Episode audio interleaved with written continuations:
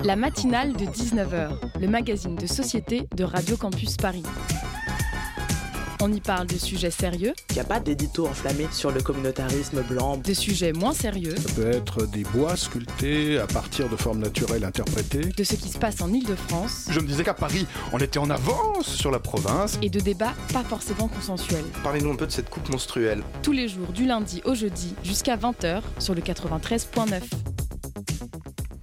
Que dit-on quand on reprend l'antenne après une longue absence? Car il est vrai que ça fait longtemps hein, que je n'ai pas accaparé le micro pour babiller sur quelques lubies qui m'animent.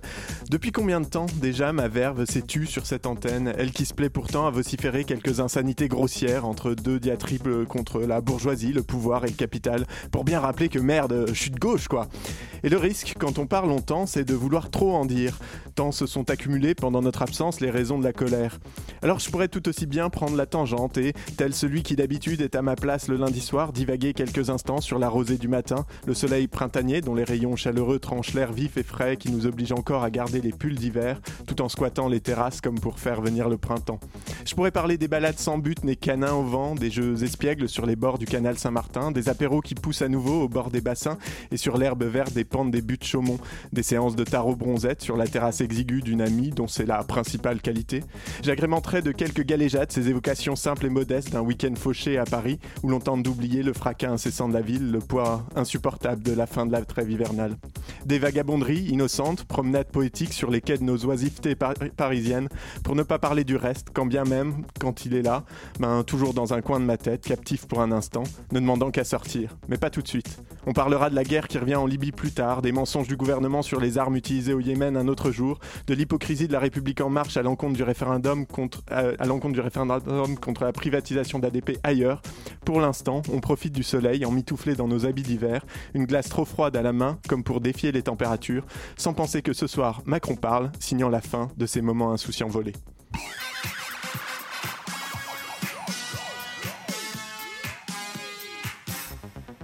Bonsoir, bonsoir auditrice, auditeur, tu es sur Radio Campus Paris, et non, non ce n'est pas la voix suave et sensuelle de François Peretti qui chatouille les tympans, mais bien la mienne, hein, celle de Pitoum, qui va t'accompagner durant cette heure.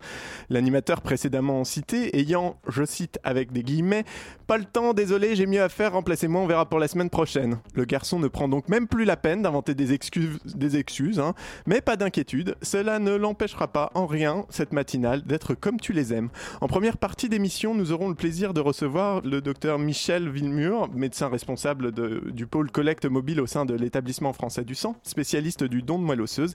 Et l'on parlera entre autres de la semaine du don de la moelle qui a eu lieu il y a, bah, au début du mois en fait. En seconde partie d'émission, Élise Bobo et Séverine Cornet nous rejoindront dans le studio pour parler de Parcours le Monde, un facilitateur de mobilité, on verra bien ce que c'est, qu'elles ont cofondé et qui encourage et aide les jeunes à parcourir le monde. Et bien sûr, du bon son, la chronique de Simon Marie, un reportage, bref, tout ce qu'il te faut pour bien commencer la soirée. Je m'appelle Sarah, j'ai 21 ans, je suis en licence de biologie et je viens tout juste de me préinscrire sur le registre d'honneur de moelle osseuse. J'ai entendu parler euh, des dons de moelle osseuse durant mes cours de biologie et par d'autres biais d'information et je me suis dit qu'il fallait que je m'informe. On a bien expliqué que la préinscription était juste la première étape qui amène après à un contact avec un médecin qui, elle, aboutit ou pas sur une inscription. Ça nous laisse encore un délai, euh, si on a envie de se rétracter, et un délai qui nous permet de bien comprendre que notre engagement, il doit être sur la durée. Ce que j'ai découvert, c'est qu'on avait besoin d'une certaine variété euh, du point de vue euh, des donneurs et des receveurs, qu'il fallait que les receveurs, ils soient accordés aux donneurs, donc, euh, sachant que les receveurs, euh, ils seront de toutes origines, de tous horizons, mais il nous faut des donneurs euh, qui, soient, qui soient totalement accordés. Donc, moi, je suis franco-tunisienne. Si je donne, ça ira peut-être à une autre franco-tunisienne ou un Tunisien ou un Tunisien marocain. Mais il faut que, voilà, faut que la variété, faut que la variété prédomine et faut qu'on ait de tout pour tout le monde. Mon don, il peut partir à l'autre bout de la planète, en Asie, aux États-Unis ou même en Alaska il sera à destination de quelqu'un euh, qui fait partie entre guillemets de la même variété que moi, tunisien ou autre, euh, autre personne de, de, ces, de ces coins-là de la planète. Après, mon don, c'est mon don. À qui il arrive, je sais pas. Le principal, c'est qu'il arrive et qu'il aide la personne à aller mieux. Du 1er au 7 avril, donc, c'était la 14e semaine nationale de mobilisation du don de moelle osseuse. Pour en parler avec nous ce soir, je reçois le docteur Michel Villemur. Bonsoir. Bonsoir. Enchanté, merci d'être là. Et merci de m'avoir invité, de me donner l'occasion de parler. Et on va, on va faire ça tout de suite. À mes côtés pour mener cet entretien, Lucie Brianceau de la rédaction de Radio Campus Paris. Bonsoir Lucie. Salut. Ça va? Ça va et toi? Bon, Ça va très bien. Docteur euh, Michel Villemur, je me tourne vers vous. Tout d'abord, avant de rentrer dans le vif du sujet, pourriez-vous pourriez peut-être un peu juste euh, vous présenter rapidement pour celles et ceux qui nous écoutent? Je suis médecin euh, responsable des collectes mobiles à l'établissement français du sang Île-de-France, c'est-à-dire que mes équipes se déplacent tous les jours au plus près des donneurs de sang. Voilà, mais aussi j'ai une activité que je j'anime le don de moelle osseuse, c'est-à-dire je j'essaie de mener cette action au sein de l'établissement français du sang Île-de-France, de permettre à de plus en plus de donneurs de s'inscrire. D'accord. On va revenir tout de suite sur le, don de moelle osseuse, mais juste pour savoir, l'établissement français du sang s'occupe également du don de moelle osseuse ou c'est pas l'unique euh, point euh, pour, pour, le, pour donner ou pour s'en occuper? Nous nous en occupons dans 90% des centres d'accueil, c'est-à-dire des centres habilités à inscrire des donneurs, parce que nous avons déjà cette activité de, de sélectionner, de valider l'aptitude des donneurs pour les donneurs de sang, de plaquettes, voilà. Et il y a le même processus pour valider un donneur de, moelle osseuse. On va revenir sur les dons de moelle osseuse, mais d'abord, la première question pour quelqu'un qui ne connaît pas vraiment euh, ce qu'est la moelle osseuse, même, c'est déjà euh, à quoi ça sert euh, la moelle osseuse dans l'absolu? Je vous remercie de me poser cette première question parce que dans le public, moelle osseuse, c'est souvent lié à moelle épinière. Alors absolument pas, je tiens à préciser. La moelle épinière est dans la colonne vertébrale et va conduire l'influx nerveux. Alors que la moelle osseuse se trouve dans les os du squelette et c'est l'usine qui fabrique les cellules du sang les globules rouges qui transportent l'oxygène, les plaquettes qui arrêtent les hémorragies et les globules blancs qui luttent contre les infections. Voilà. Donc c'est très très important cette différence. C'est effectivement, et si on peut éviter de prélever la colonne vertébrale des gens, c'est peut-être mieux. Voilà. Et, euh, et du coup, euh, c'est une matière qui se régénère si on fait des dons, je suppose? Oui, tout à fait. ce sont des cellules vivantes qui s'auto-régénèrent et qui se différencient. Donc, si on prend un peu de moelle osseuse à un donneur, eh bien, son tissu va se refaire et il en aura dans quelques semaines autant. Ok, et euh, donc ça se prend, euh, ça se trouve dans vraiment tous les os du corps. Il y a, je suppose qu'on les prélève pas forcément au même endroit d'ailleurs. On va pas prélever dans tous les os du corps. On va prendre plutôt des, des gros os, des gros os plats, et notamment c'est les os du bassin. C'est dans le bassin au niveau des crêtes iliaques postérieures. Donc, je vais simplifier, c'est en bas du dos, au-dessus des Voilà, en bas du dos, au-dessus des fesses et de part et d'autre de la colonne vertébrale. Voilà souvent pourquoi il y a des mauvaises informations. Parce qu'on ne pique pas dans la colonne vertébrale, mais on va piquer à droite et à gauche. Voilà. Pour une des façons de prélever la moelle osseuse, parce que ça, il y a une autre façon aussi, qui est plus, plus facile à comprendre, c'est simplement un prélèvement au, au, pli du coude, comme on donne ses plaquettes, comme on donne son sang, on peut donner ses cellules de la moelle osseuse. D'accord. Et hum, qu'est-ce qui, euh, qu'est-ce qui amène les gens à avoir besoin de ce don de moelle osseuse C'est plus pour des par rapport à des maladies, des accidents? C'est essentiellement 80% des maladies graves du sang. Voilà, les leucémies, les lymphomes, ou bien pour traiter des maladies de l'hémoglobine comme la drépanocytose, c'est plus rare, mais voilà, 80% ce sont des maladies graves du sang. Et du coup, on parle de greffe, de greffe osseuse, et comment ça se passe l'opération, aussi bien pour ceux qui donnent que ceux qui reçoivent? Pour donner sa moelle osseuse, c'est un simple prélèvement de sang ou bien on va chercher la moelle qui est dans le bassin. Et pour le receveur, c'est une simple transfusion voilà, ce sont des cellules de la moelle osseuse sont capables de ce qu'on appelle de homing, du mot anglais homme, c'est-à-dire qu'on les transfuse dans une veine, elles vont parcourir le corps et quand elles vont retrouver les os, elles vont savoir d'elles-mêmes qu'il faut qu'elles s'arrêtent, qu'elles reprennent leur place et qu'elles se remettent à travailler. Et donc un seul don peut suffire euh, pour euh, guérir quelqu'un? Oui, en principe, comme il faut que les donneurs soient apparentés, comme on a entendu dans le reportage, il faut qu'il y ait une compatibilité entre le donneur et le receveur. C'est une chance sur un million pour qu'une personne prise au hasard soit compatible avec une autre dans le monde. Donc c'est très rare, mais il y a des chances et on peut sauver des vies grâce à, euh, grâce à un don de moelle osseuse. C'est-à-dire qu'un malade à l'hôpital va attendre un donneur et il y aura une chance sur un million de trouver le donneur correspondant. Vous, vous parliez du coup de un, donneur pour euh, un million dans la compatibilité? C'est une chance, sur un million de trouver quelqu'un de, des, euh, compatible sur le plan des groupes des tissus dans le monde. Ce qui est effectivement très très faible. Du coup, comment ça se fait par rapport au don du sang? On connaît, euh, on connaît tous un peu le don du sang, qui est voilà ces grands groupes. Mais pour donner son sang, voilà, on va prendre la compatibilité sur les groupes sanguins A, B, O, mm. le résus. Voilà. Mais pour le don de moelle osseuse, on va chercher la compatibilité dans le système HLA, Human Leucocyte Antigène, qui a été découvert par un, Français, hein, le professeur Jean Dossé. Voilà, donc c'est le groupe des tissus et c'est beaucoup plus complexe. Et on l'a hérité de nos parents, de nos grands-parents, de nos arrière-grands-parents. Donc il y a une diversité parce qu'il n'y a pas que 28 antigènes. Donc il y a une grande diversité et qu'on a hérité de nos différentes histoires. D'accord. Et cette, euh, cette euh, compatibilité, elle a été découverte quand Depuis quand on fait du, euh, don de moelle osseuse? Alors, je pourrais vous dire que c'est le professeur Jean Dossé dans les années 80 qui a découvert le HLA et grâce à cette découverte qu'il y avait des groupes dans les tissus, on a pu avancer dans les greffes. Et la France a ouvert le fichier, le premier fichier des donneurs de moelle osseuse en 86. Voilà, pour, on s'est dit c'est bien de savoir faire une greffe de moelle osseuse, mais il faut trouver des donneurs et pour les il faut les inscrire pour les chercher à, l'avance euh, quand un malade a besoin d'une moelle. Et il y a combien de personnes inscrites sur ce registre en France actuellement? Alors actuellement, je vous dirais au 31 décembre 2018, il y avait 290 342 000 donneurs. Ce qui est très peu comparé euh, c'est très peu, mais nous avons bien progressé ces dernières années. Nous avons un objectif de 320 000 en 2020. Il faut penser que chaque année, il faut inscrire des nouveaux donneurs, mais chaque année, nous retirons des donneurs du fichier parce qu'ils sont arrivés en limite d'âge. On ne peut pas donner euh, sa moelle jusqu'à 100 ans. C'est jusqu'à quel âge qu'on peut donner la moelle On peut s'inscrire jusqu'à 50 ans sur le fichier de 18 à 50 ans et on pourra donner sa moelle jusqu'à 60 ans. Voilà, et après, on vous envoie une lettre pour vous remercier d'avoir participé à ce geste, que vous ayez donné ou pas donné. Mais après, on peut plus être porté comme volontaire donneur de moelle osseuse.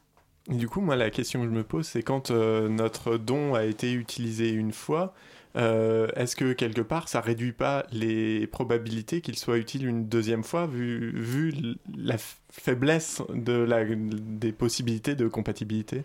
Un donneur s'inscrit sur le fichier il est compatible avec un malade, il va donner pour ce malade et ce seul malade, puisque de toute façon, vous on a dit que c'était une chance sur un million.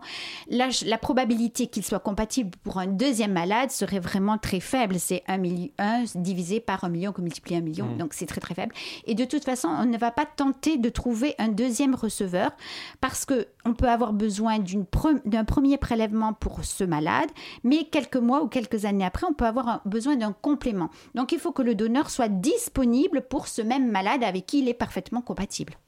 Et euh, oui, on va revenir euh, un petit peu après, mais c'est parce que le prélèvement peut être euh, un peu lourd aussi pour, pour la personne. C'est pas simplement un don donc du sang, d'où le besoin de ne pas trop solliciter peut-être la personne. Non, mais c'est pas pour ça. Dans, dans ce cas, il y a 80% des prélèvements qui se font par voie périphérique. Comme vous allez donner vos plaquettes, on vous met des aiguilles au pli du coude et c'est tout. Et vous restez 4 heures avec une infirmière qui vous surveille. Vous pouvez écouter de la musique, regarder un film. Je peux pas dire que c'est très lourd. Vous êtes en train de sauver une vie. Oui, oui, non, effectivement. Dans, dans ces conditions-là, ça dépend de la musique quand même. si vous choisissez. en parlant de musique, on revient tout de suite après une petite pause.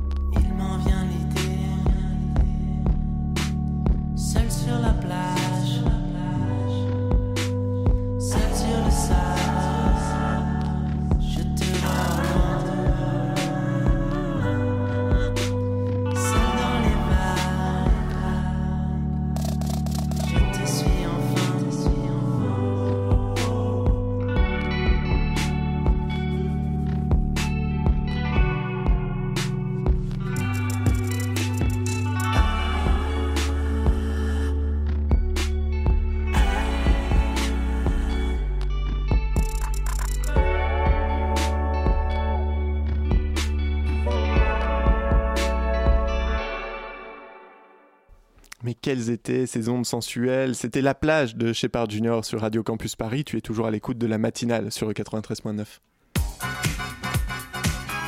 La matinale de 19h, du lundi au jeudi jusqu'à 20h sur Radio Campus Paris. Et tu es toujours euh, avec nous et en compagnie de Michel Villemur pour parler du don de moelle osseuse.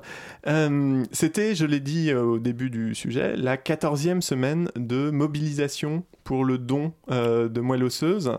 à quoi sert cette semaine en fait? Pourquoi elle a été créée? Alors voilà, ça fait 14 ans, c'est la 14e semaine. Euh, c'était du 1er au 7 avril. C'est un moment fort de l'année qui nous permet de communiquer et d'aller sensibiliser le public. Euh, dans différentes villes, il y a une action, il y a un bus en général qui s'en va et qui fait des étapes dans plusieurs villes on s'arrête une journée. Il y a un point d'événement. Là, c'était, euh, on pouvait faire un saut de 7 mètres. Donc, si vous pouvez sauter de 7 mètres, alors vous pouvez vous engager pour faire un don de moelle osseuse parce que c'est moins, ça fait moins peur. Ça fait pas mal du tout. Justement, j'aimerais savoir comment on fait pour s'inscrire euh, sur ce registre parce que moi je l'ai fait, mais euh, le seul souvenir que j'ai, c'est d'avoir mis un peu de salive dans un tube. Est-ce que vous pouvez un peu nous décrire un peu mieux Comment on s'inscrit euh, Avant de prélever votre salive, vous vous êtes fait connaître. Donc, vous êtes allé sûrement sur le site de l'agence de biomédecine, c'est-à-dire euh. Vous allez faire, euh, il y a un petit questionnaire de préinscription. Un médecin va vérifier ce questionnaire. S'il n'y a aucune contre-indication à cette étape-là, alors vous serez convoqué, soit pour prélever de la salive, soit pour prélever du sang, pour faire ce fameux typage HLA, le groupe des tissus, qu'on va mettre dans, qu'on va saisir dans l'informatique. Et tous les jours, on va croiser tous les groupes tissulaires des donneurs avec ceux des malades en attente. Et lorsqu'un jour vous serez vous aurez la chance d'être compatible avec un malade, alors vous serez rappelé pour envisager le don. Mais comme ça peut être dans 5 ans, ça peut être dans 10 ans forcément, il y aura de nouveau une étape avec une validation de votre aptitude médicale. Et à ce moment-là, euh, est-ce qu'il y a des prises de sang au préalable du coup? Quelles sont les étapes en fait? Donc la première pour l'inscription, c'est pas nécessairement une prise de sang, ça peut être la salive, hein, c'est juste pour avoir euh, le, le, phénotype HLA. À la deuxième, euh, à la deuxième consultation, la deuxième étape, quand vous êtes pressenti pour un malade, là on fera une prise de sang parce qu'il faut revérifier le phénotype totalement et faire de contrôle des sérologies, qu'il n'y ait pas de problème ni pour vous ni pour le receveur. Et justement, ma question, vous parliez de, problèmes au niveau des sérologies. En ce qui concerne la présélection, c'est-à-dire le moment où on remplit le questionnaire, est-ce que euh, les, euh, les, critères sont les mêmes que pour le don du sang? Quelles sont les conditions pour pouvoir être éligible en tant que donneur? Par rapport, Je pense notamment au don du sang, dont les homosexuels ont été très longtemps euh, exclus, et ils le sont encore plus ou moins, même si ça s'est assoupli de ce point de vue-là. Est-ce qu'il y a des personnes qui ne peuvent pas être donneurs du fait de leur de leur mode de vie? Pour s'inscrire euh, sur le fichier des donneurs de moelle osseuse, il faut impérativement avoir entre 18 et 50 ans. Ça, c'est la veille jusqu'à la veille des 51 ans. Ensuite, il ne faut pas être porteur d'une maladie, forcément. Il faut être en bonne santé. Donc, si vous prenez des médicaments tous les jours, vous ne pouvez pas donner. Si vous avez une malformation cardiaque, vous ne pouvez pas donner. Ensuite, les conditions. Euh, alors, les, hommes qui ont des relations sexuelles avec d'autres hommes ne sont pas contre-indiqués. Ils peuvent venir s'inscrire. D'accord, on n'a pas effectivement, on n'a pas ces, euh, Les personnes qui ont été transfusées dans leur vie ne peuvent pas donner leur sang, mais peuvent s'inscrire sur le fichier des donneurs de moelle osseuse. Les jeunes femmes qui font moins de 50 kilos ne peuvent pas donner leur sang, mais peuvent s'inscrire sur le fichier des donneurs de moelle osseuse. C'est largement ouvert parce que les conditions sont... Le bénéfice-risque n'est pas le même quand vous donnez une poche de sang et quand vous êtes compatible, l'unique personne compatible avec un malade qui va recevoir la grève de moelle osseuse. Oui, c'est ce que j'allais dire. C'est quand même plutôt une bonne chose à la fois pour euh, les, les, malades qui euh, augmentent leurs chances euh, de, de, trouver un donneur compatible et en même temps aussi pour des gens qui souhaiteraient donner et qui, de par leur mode de vie, sont pour l'instant encore exclus. Mais de toute façon, ce, qu'on va, ce que le médecin va vérifier, c'est la sécurité du donneur en priorité. Bien sûr, il ne faut pas que le geste puisse aggraver l'état du donneur. La priorité, c'est la sécurité du donneur et ensuite la sécurité du receveur. D'accord. Et, euh, et, du coup, la, sensibilisation, on en a parlé, euh, de, on a parlé de l'intérêt de cette sensibilisation, puisqu'effectivement, ben, plus on aura de donneurs, plus on aura de, de, chances de trouver. Des... Là, actuellement, aujourd'hui, il y a combien de personnes, on, sait combien de personnes auraient besoin euh, d'une greffe et ne sont pas, n'ont pas de donneurs compatibles? Alors c'est euh, un peu difficile. Il y a chaque année, deux, on pourrait dire qu'il y a 2000 malades qui sont inscrits sur une liste, mais ça ne veut pas dire que ces malades ont besoin aujourd'hui même d'une greffe parce qu'ils sont inscrits au cours d'un processus de soins vis-à-vis de leur maladie. Et peut-être on commence à les inscrire parce qu'il faut faire toutes ces étapes de recherche. On va regarder d'abord dans leur fratrie parce que c'est là où on a le plus de chances de trouver euh, un, donneur. Euh, voilà, c'est une chance sur quatre. Mais si, vous, si on ne trouve pas dans la fratrie, alors on va interroger le fichier. Mais le fichier, d'abord, si on est un malade à Paris, ça sera forcément le fichier euh, français, mais aussi les fichiers nationaux, internationaux, puisque la solidarité est mondiale dans, dans ce domaine là Donc peut-être que votre donneur n'habite pas à Paris, mais qui va habiter aux États-Unis. Il faut pouvoir le joindre, l'appeler, qui, qui vienne faire sa consultation d'aptitude, qu'on refasse des prélèvements. Tout ce processus est long.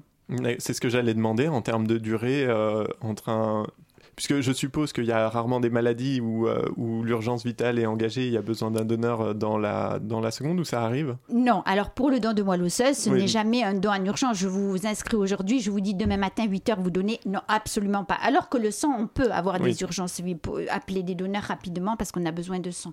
Pour le don de moelle, non. Il faut préparer. D'ailleurs, le malade va être préparé à recevoir la greffe et ça va demander une quinzaine de jours parce qu'il va avoir un traitement, une chimiothérapie, tout ça pour recevoir cette moelle. Donc ça ne se fait jamais du jour au lendemain. Et est-ce que le don, euh, je, suppose que oui, mais il est anonyme, on ne pourra jamais savoir, par exemple, si je veux savoir qui j'ai pu sauver ou... Euh, ah non, absolument pas. En France, le don est anonyme et bénévole, bien sûr, et dans de nombreux pays, euh, on est à la même règle d'anonymat et de bénévolat, bien sûr. Au niveau des pays, justement, c'est vraiment une entente mondiale où il y a, enfin, il y a, comment ça se passe, comment ça s'organise? C'est une association euh, C'est la WMDA, euh, la World Bone Bureau Association, euh, qui relie tous les fichiers qui sont dans les différents pays. Il y a, alors, il y a quelquefois un fichier unique, mais qui a de nombreux donneurs, comme en Allemagne, où ils sont, ils sont des millions. En France, nous avons aussi un, fichier avec presque 300 000 donneurs. Euh, on voudrait inscrire plus de donneurs et surtout des hommes jeunes. Ça, c'est très important hein, d'inscrire. Donc, tout le monde est lié par cette solidarité et le besoin des malades. Euh, je, suis intrigué par le spécialement des hommes jeunes. Ah pourquoi des hommes jeunes spécifiquement? Parce qu'il en manque ou parce qu'au contraire, génétiquement, euh, ils ont plus de probabilité d'être euh, utiles? Plus utile, entre guillemets. On dit que quand on est jeune, on n'est pas malade. Déjà, s'adresser à une cible de, une population jeune, on a moins de chances d'avoir euh, des malades. Plus, plus ils seront jeunes, plus ils vont rester sur le fichier, plus ils auront de chances, de temps pour, pour soigner un malade, puisque ça sera jusqu'à 50 ans. Et lorsque les greffeurs choisissent des greffons, enfin des, des donneurs compatibles, si par hasard il y aurait le choix, on va préférer un homme parce qu'il n'a pas ce problème, euh, il n'a pas rencontré des grossesses et fabriqué des anticorps contre les tissus comme ça se passe chez les femmes. Donc, un, greffeur va préférer de prélever euh, des, moelles d'hommes et jeunes en plus, euh, voilà, parce qu'il y a moins de risques d'avoir des maladies et des, donneurs qui restent plus longtemps sur le fichier. On voudrait des hommes de moins de 35 ans, voire moins de 30 ans, comme ils se font en Angleterre, ils n'inscrivent plus au-delà de 30 ans, mais nous n'avons pas encore la possibilité d'être aussi restreints. Je suis limite, limite, c'est catastrophique. Il faut que je, me dépêche. Il faut que je me dépêche. Mais j'ai une petite question du coup par rapport à ça aussi. Euh, du coup, une, euh, une femme qui, elle, n'aurait pas eu encore euh, de, grossesse, par exemple, c'est plutôt ou, c'est problématique parce que potentiellement elle va en avoir une entre le moment où elle s'inscrit. Nous ne sommes pas là. Nous inscrivons encore des jeunes femmes, mais les jeunes femmes, les femmes, se mobilisent toutes seules. On n'a mm. pas besoin de leur faire de la publicité parce qu'il n'y a que 36% des hommes qui sont inscrits. Enfin, sur le donneur, il n'y a que 36% d'hommes. Oui. Donc, les femmes viennent de toutes seules. Je n'ai pas besoin d'aller les chercher, de faire de la publicité. Voilà. Donc, c'est pour ça qu'on s'adresse plus aux hommes. Mais si, quelquefois, une femme peut être la seule personne au monde pour sauver le malade. Donc, on inscrit toujours des femmes et je compte sur elles pour parler à leurs amis, mm. hommes, leurs conjoints, leurs petits amis, leurs copains. Voilà, c'est très important. Et pourquoi vous pensez justement que les hommes arrivent moins à s'inscrire sur le fichier euh ils ont peur de la piqûre, peut-être. Ils ont peur d'avoir mal, peut-être. Notre secret dévoilé. Parce que les, hommes donnent moins leur sang aussi également. Et c'est également, les hommes ah donnent moins leur, sang. Les femmes pensent plus à l'autre, moins pas le même rapport à la douleur, aux piqûres. Euh, donc c'est pour ça. Est-ce que c'est quelque chose de culturel, ça? Parce que là, je pense qu'on parle de, de, la France, enfin du, du, résultat, ou c'est quelque chose qui... c'est dans tous les fichiers. Il y a plus de femmes que d'hommes inscrits. Et notre grande bataille, c'est d'essayer d'augmenter la proportion d'hommes. C'est terrible. L'inégalité ah partout, c'est effrayant. C'est effrayant. Mais, euh, mais on, lance. Comment vous faites du coup Il y a cette semaine, euh, cette semaine donc, que vous faites chaque année depuis 14 ans. Euh, est-ce que vous avez d'autres outils, d'autres moyens d'essayer de mobiliser les populations masculines, visiblement, puisqu'on est à la traîne? On essaie d'aller dans les universités. on essaie de, de, de mobiliser nos donneurs de sang parce qu'une fois qu'ils sont rentrés dans nos, dans nos établissements, qu'ils ont vu comment se passe un don de sang, ils sont plus sensibles au message du don de moelle. Déjà, ils ont fait un premier pas. Donc, on a une communication envers eux. Voilà. Et puis après, je prends toutes les bonnes idées qui sont à prendre. Et justement, pour euh, s'inscrire, c'est dans les fichiers, euh, pardon, c'est là, c'est dans les centres de collecte de sang, généralement? Oui, vous pouvez prendre directement rendez-vous dans un établissement français du sang habilité, ils seront habilités, les dossiers. Oui, vous avez, vous trouvez, vous allez sur internet euh, don du sang, mais vous allez directement sur aussi sur le site de, de la don de moelle osseuse et là vous aurez directement votre préinscription.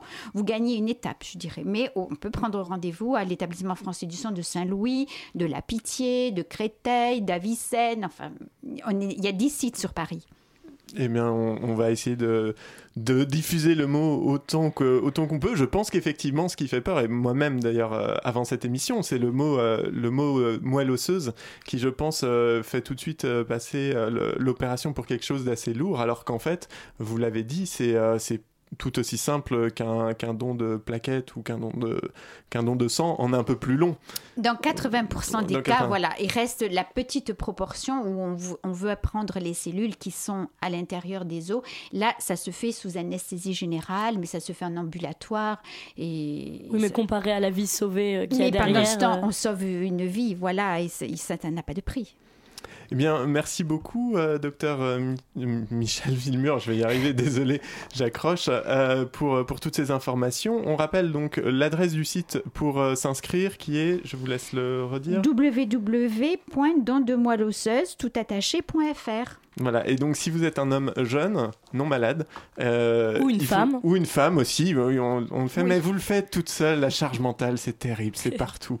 Nous sommes faibles, nous sommes bien faibles, alors faisons quelque chose de bien, allons nous inscrire pour le don de moelle osseuse. Merci beaucoup d'avoir été avec nous. Merci de m'avoir invité. Et puis, ben, bonne continuation euh, dans cette euh, opération de sensibilisation, et du coup, à l'année prochaine pour la la semaine encore de Don de Malosseuse. À l'année prochaine, mais j'espère vous voir avant. Eh ben, mais c'est demain, ça y est, j'ai bien compris que je n'avais pas trop le choix. Je vais même y aller pendant la pause musicale directement.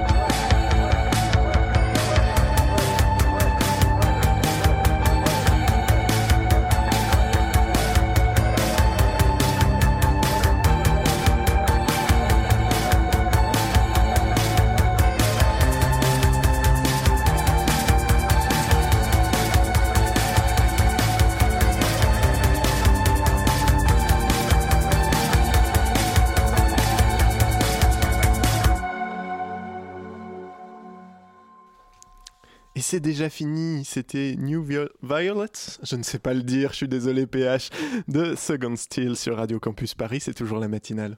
La matinale de 19h, le magazine de société de Radio Campus Paris.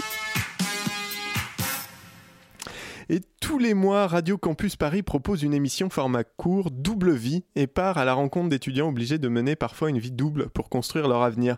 Voici une rediffusion du 14 janvier dernier qui aborde la vie de Coralie, apprentie infirmière, pour 1 euro par heure. On a deux stages par an, qui sont des stages de 11 semaines. Du coup, c'est en alternance, oui. Mais euh, c'est pas rémunéré comme un stage euh, lambda. On n'est pas soumis, euh, je sais pas comment. T'es payé combien 500 euros les trois mois. la première année, euh, on est payé euh, moins. Le salaire augmente au fil, au fil des années. la première année, on est beaucoup moins payé. C'est 250 euros, 300 euros les trois mois de, de stage. Et puis, au semestre 6, on finit à 500 euros les trois mois. Je pense que c'est l'équivalent d'un euro soixante, un euro soixante-dix de l'heure. Je regarde pas le salaire, sinon c'est déprimant. T'as pas envie d'aller en stage, mais heureusement on va pas en stage pour euh, l'argent, sinon euh, on n'aurait pas fini quoi. on va euh, faire des bilans sanguins, des prélèvements sanguins, faire des électrocardiogrammes, des soins de nursing, des soins psychologiques aussi, des entretiens de soutien. On va faire des pansements, de l'administratif. On est aussi très technicien. Quand tu es dans des centres où les matériaux euh, sont pas adaptés, euh, bah, c'est à nous de nous, adapter pour le coup, pour que tout se passe bien. Donc euh, ça nous arrive de réparer des machines. J'ai jamais eu de problème en stage. après, c'est pas le cas de tout le monde. Je sais que hum, comme les services ont tendance à être surchargés, euh, les infirmières n'ont pas forcément le temps de former euh, les étudiants. Il y a aussi des infirmières qui n'ont pas envie de prendre en charge des étudiants parce qu'elles ont assez de travail. C'est souvent ce qui ressort, c'est on a assez de travail, on n'a pas envie d'avoir un étudiant dans les pattes. Si tu veux, ça m'est arrivé de me retrouver dans un service avec quatre infirmières et huit stagiaires. Donc dans ces cas-là, bah forcément, on va être, euh, on va être de côté, quoi ça va être hyper compliqué pour elles de nous gérer, euh, de nous surveiller aussi, parce que bah, elles, mettent aussi leur diplôme en jeu. Euh, si on fait une boulette, si on met la vie euh, d'un patient en jeu, qu'elle n'a pas eu le temps de le voir, c'est aussi de sa responsabilité. Donc c'est de la nôtre, parce que clairement, bah, on peut dire adieu à nos études si ça devient grave. Mais c'est de la leur aussi, parce qu'elles peuvent aussi perdre leur diplôme. Enfin, elles doivent être derrière nous parce qu'en cas de boulette, euh, bah, ça peut être grave. Et pour le patient, et pour euh, l'infirmière, et pour le stagiaire. Donc euh, c'est pas mal de responsabilité au final d'être encadrante. Donc quand tu arrives dans un service et que ça court de partout, que le matin tu arrives à 6 heures, qu'il y a les toilettes, les traitements à donner, les réfections de pansement, tout ce que tu veux, et que tu as deux stagiaires qui sont là et qui savent pas trop quoi faire, qui viennent d'arriver, qui connaissent pas l'organisation du service, c'est vrai que ça doit être difficile pour les infirmières aussi de gérer tout ça. C'est pas forcément rémunéré non plus d'encadrer un stagiaire, donc c'est une tâche en plus pour elles. Quand on commence l'école, on se dit que c'est tout beau, tout rose, euh, qu'on va sauver la vie des gens et que ça va être génial.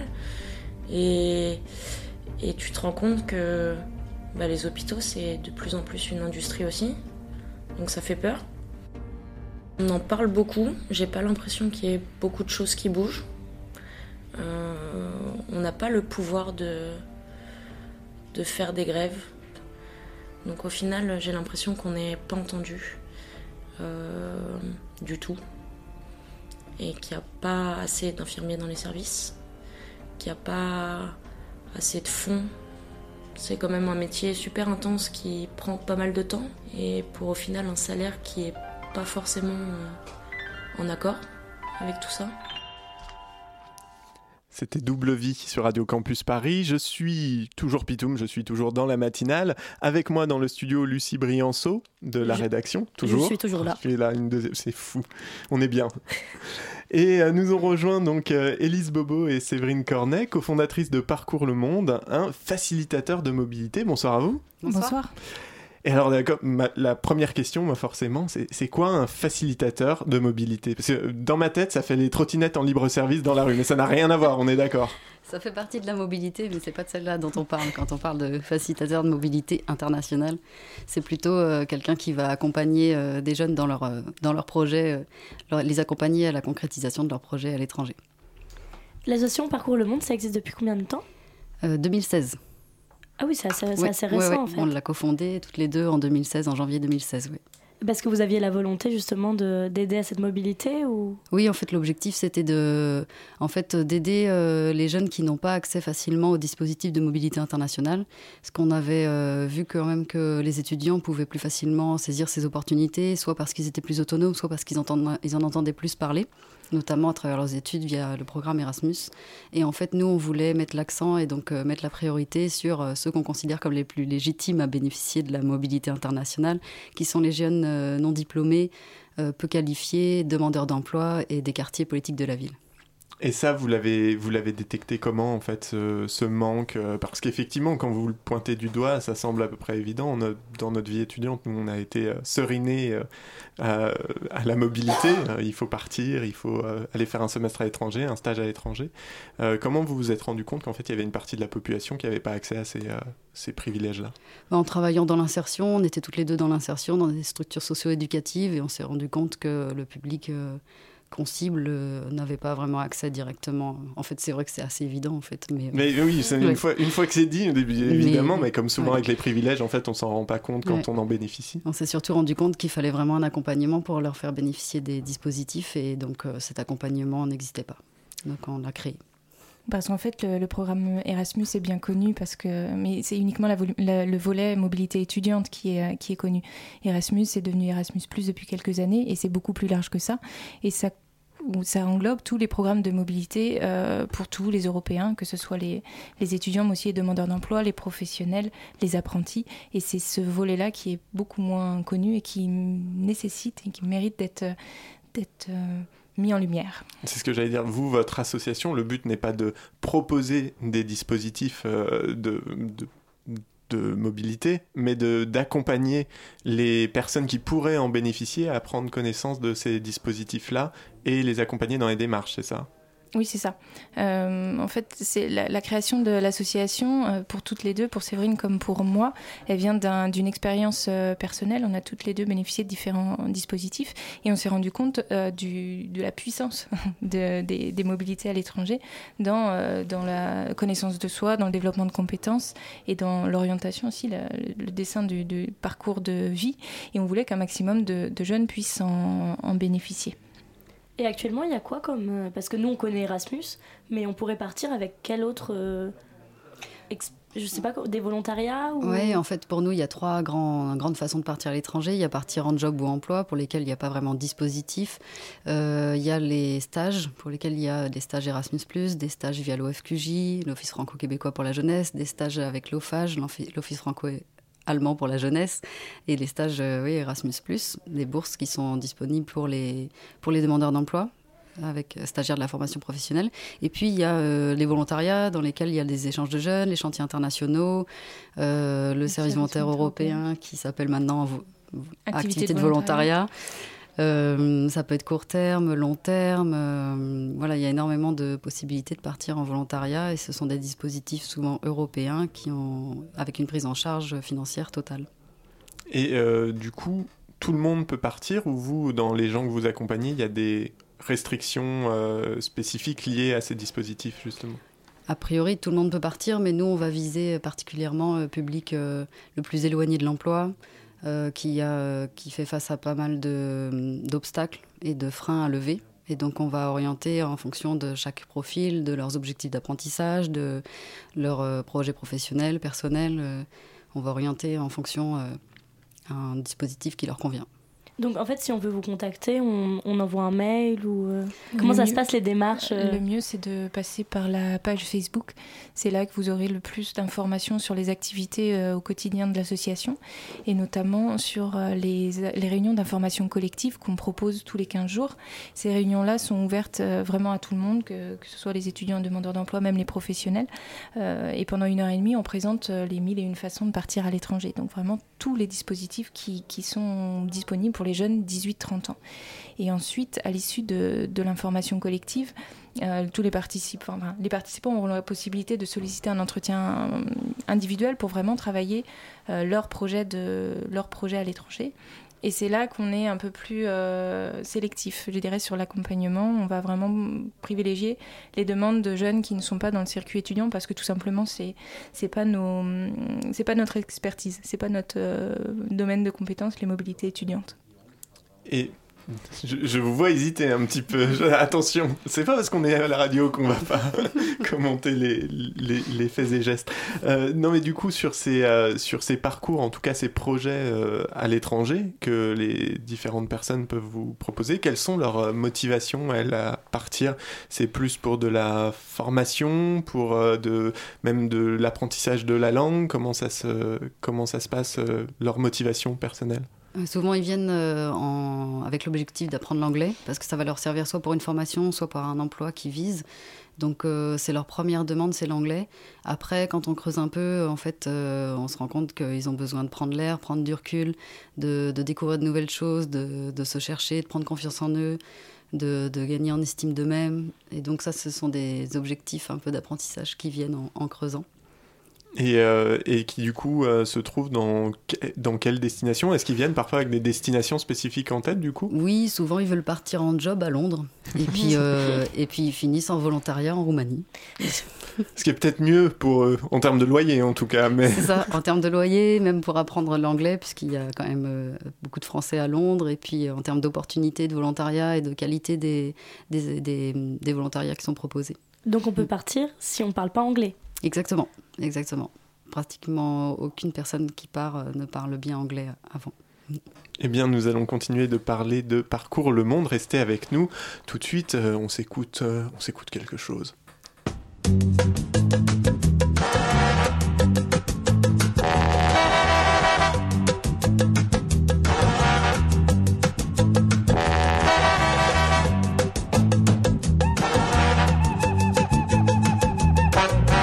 Que que você não me olha, Luísa Manequim? Não sei por que que você não me olha, Luísa Manequim. Mexendo comigo e não liga pra mim. Luísa Manequim, não sei por que que você não me olha. Luísa Manequim, não sei por que que você não me olha. Luísa Manequim, mexendo comigo e não liga pra mim. Luísa Manequim. Já fiz de tudo pra chamar sua atenção. Capoto buscando contramão. Eu cerco o banco onde você trabalha Saio no jornal. Que você lê Mas qual que se você não vê, Luísa? Luísa Manequim. Não sei por que que você não me olha. Luísa Manequim. Não sei por que que você não me olha. Luísa Manequim mexendo comigo e não liga pra mim. Todo mundo Luísa Manequim.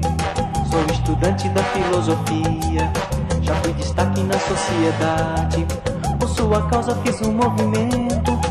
Solto pombas, ora pombas pouco e você me olhou. Luísa Manequim, Luísa Manequim. Não sei por que, que você não me olha. Luísa Manequim, não sei que, que você não me olha? Luísa Manequim, mexendo comigo e não pra mim.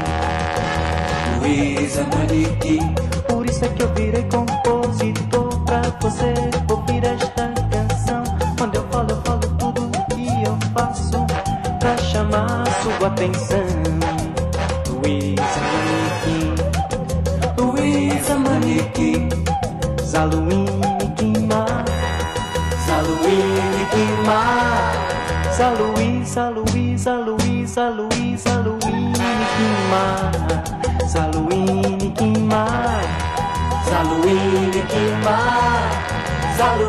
Zalui, Zalui, Zalui, Zaluini Kima, Luisa Maniquim, Luisa Maniquim, oh Luisa Maniquim. Por isso é que eu virei compositor pra você ouvir esta canção. Olha, olha, olha tudo que eu faço pra chamar sua atenção.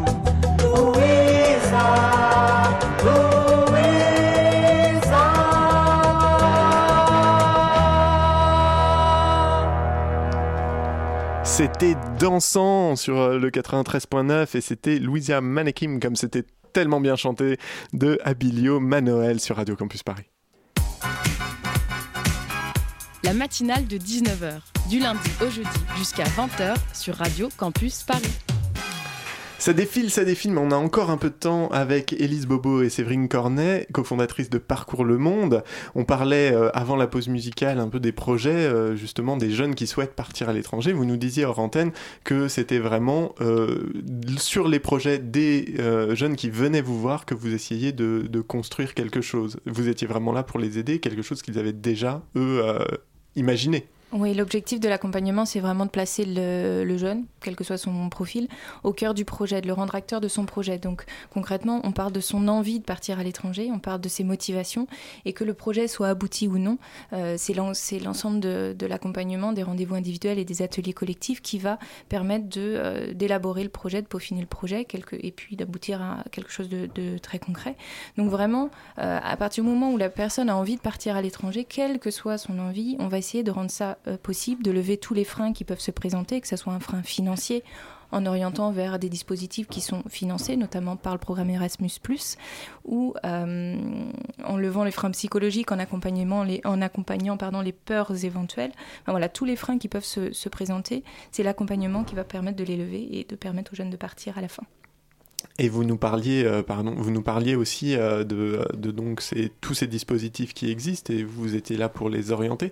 Est-ce que euh, dans le cadre de votre association, vous avez des, comment dire, des, des projets de, de proposer plus ou en tout cas des dispositifs qui iraient plus automatiquement avec des partenaires sur un certain type de, de profil? On parlait un peu des années de césure là entre pendant la pause. Vous voulez nous en parler un petit peu plus?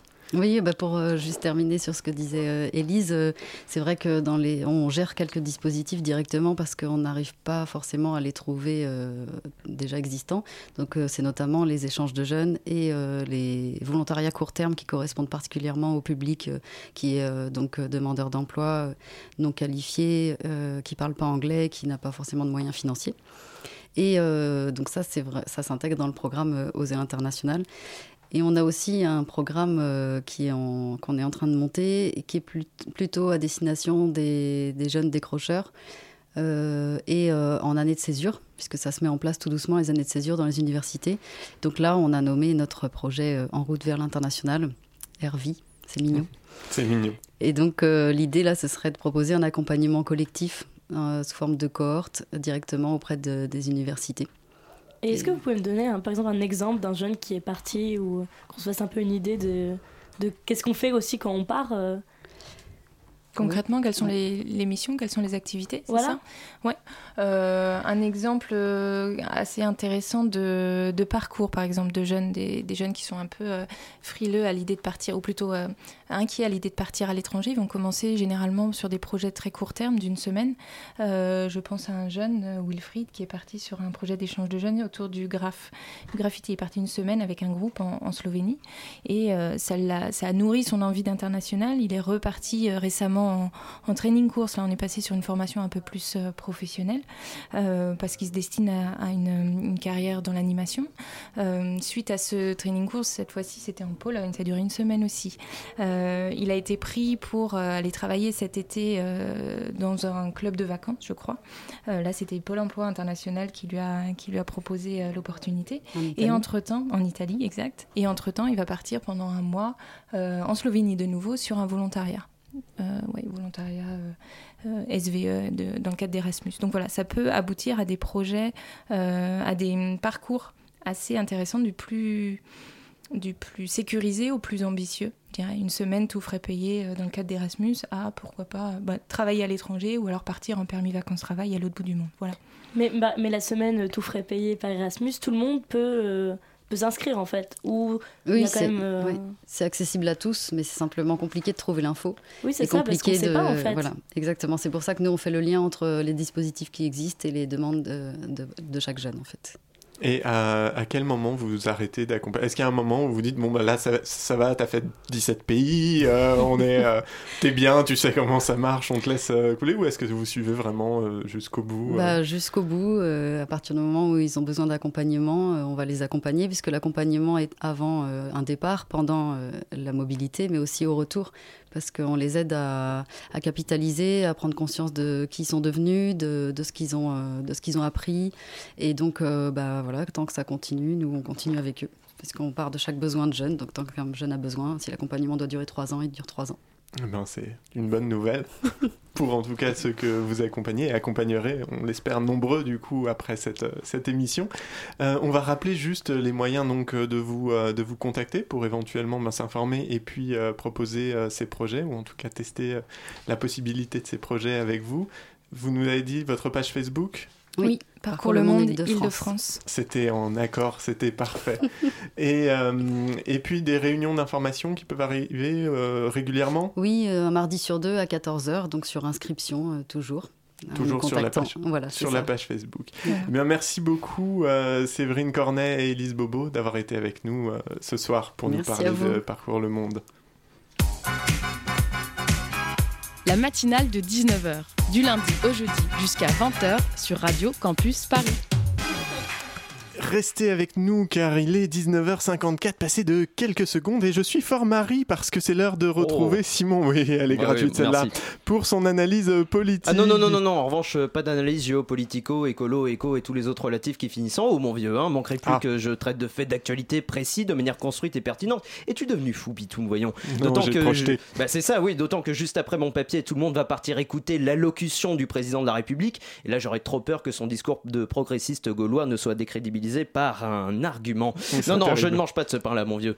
Alors quoi, bon, tu préfères parler de ce que tu as mangé comme pâte ce midi en réfléchissant au sens de la vie sans gluten Des ou fusils au beurre de micelle, pour être précis. Autrement, non, le sens de la vie peut pour moi aussi. Hein, vivre n'étant pas le verbe que j'aime le plus conjuguer à la première personne. Non pas que je préfère conjuguer le verbe mourir à la première personne, bien sûr, euh, d'autant que je pourrais plus rien conjuguer une fois que je serai parti. Et on peut être à la fois conjugue et parti, c'est bien connu.